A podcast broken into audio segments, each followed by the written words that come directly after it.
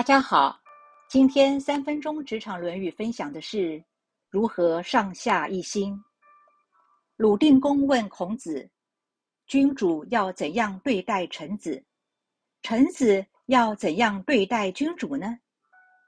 孔子回答说：“君主应该按照礼的要求去对待臣子，臣子应该回报以忠来对待君主。”很多公司都希望员工有忠诚度，主管也希望下属忠心耿耿。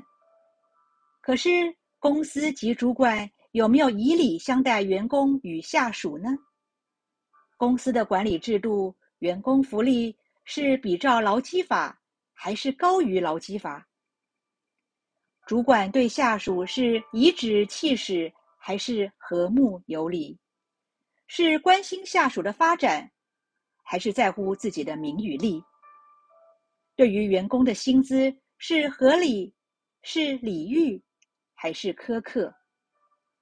有些主管心情好的时候可以和颜悦色的沟通，当心情不好的时候就乱发脾气，甚至开口骂人。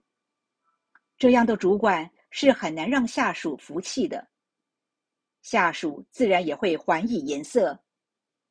或许阳奉阴违，背后批评；或许投诉人力资源，甚或直接离职走人。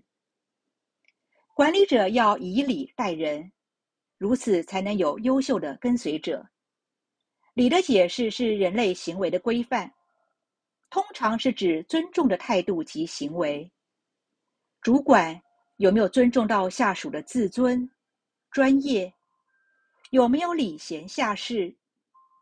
如果上对下都把礼做到位了，那么就德不孤，必有邻，人才也就会近悦远来。作为下属的，就要尽忠职守的做好自己分内的工作，这就是孔子所言的忠。忠不是盲从相悦，是指有没有尽一己之力。若做事情都敷衍了事，凡事差不多就行，那么就没有做到忠的要求了。所以，成功者的秘诀是站在对方的心境来考虑问题，将心比心的来想事情，要能考虑到对方的立场才可以。若大家只想着自己，在上者只想着耍官威，在下者只想着阳奉阴违。这个企业怎么可能会成长茁壮呢？圣经阿摩斯书说：“两人若不同心，岂能同行？”如果公司对员工以礼相待，如果员工尽忠职守，那么上下一心，守礼尽忠，这样的企业和员工才会有美好的未来。最后，请问。你是一个敬忠的员工吗？你是一个守礼的主管吗？以上原文出自《论语·八佾篇》。定公问：“君使臣，臣事君，如之何？”